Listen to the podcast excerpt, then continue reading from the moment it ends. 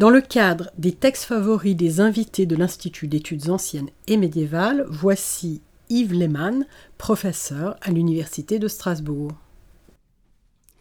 À l'occasion de mes deux interventions québécoises, séminaire d'études anciennes du vendredi 21 septembre 2018 et conférence des midis de l'IEAM du lundi 24 septembre 2018, il aura été beaucoup question de Varron, encyclopédiste et philosophe romain. Encore convient-il de souligner que le portrait d'un varon laudator ruris et contemptor urbis, dans lequel on a voulu l'enfermer de façon un peu abrupte, tiennent de la caricature et méritent d'être retouchés. Assurément, s'il lui avait été donné de choisir le genre de vie conforme à ses vœux, il aurait embrassé l'idéal campagnard. Tout d'ailleurs l'encourageait à prendre du recul par rapport à ses charges publiques et à s'éloigner du forum, son penchant naturel pour la paix des champs et surtout son indignation devant la crise morale et politique qui, de complots en émeute, de guerre civile en dictature, de manipulations électorales en scandale mondain, secouait l'État. Mais la conscience des hautes responsabilités qui lui incombaient, le souci de ne pas se dérober aux contraintes de la vie officielle l'amenèrent à entrer dans le jeu social de l'ourps. Et s'il est vrai qu'il rejeta d'instinct les divertissements du vulgaire, il est vrai aussi qu'il sut apprécier le luxe et les beaux-arts que lui offrait sa cité d'adoption.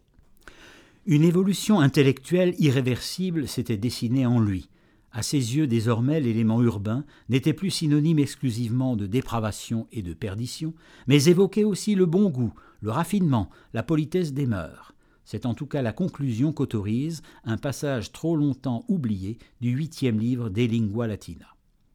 Quod siquis duplicem putat esse summam, ad quas metas naturae sit perveniendum in usu, utilitatis et elegentiae, quod non solum vestiti esse volumus ut vitemus frigus, sed etiam ut videamur vestiti esse honeste, non domum habere ut simus in tecto et tuto solum, quo necessitas contruserit, sed etiam ubi voluptas retineri possit, non solum vasa ad victum habilia, sed etiam figura bella atque ab artifice ficta, quod aliud homini, aliud humanitati satis est. Quod vis sitienti homini, poculum idoneum humanitati nisi bellum En voici la traduction.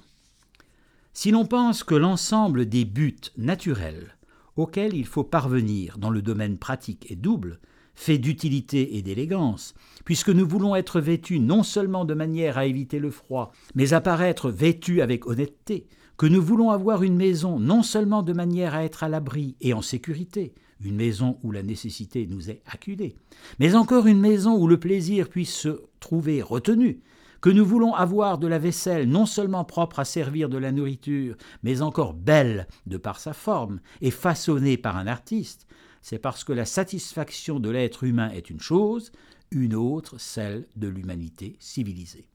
Pour un être humain qui a soif, N'importe quelle coupe est bonne, mais pour l'humanité civilisée, c'est peu si elle n'est belle.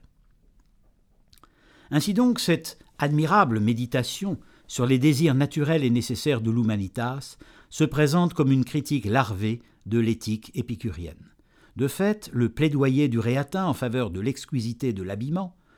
L'insistance sur les motivations d'élégance et de coquetterie qu'il a légitime à ses yeux, et surtout la finalité du plaisir qu'il assigne à l'art de la couture, implique un désaveu cinglant de l'utilitarisme vestimentaire auquel souscrivaient les disciples du jardin, adeptes d'une doctrine tout juste bonne, selon lui, pour le monde animal.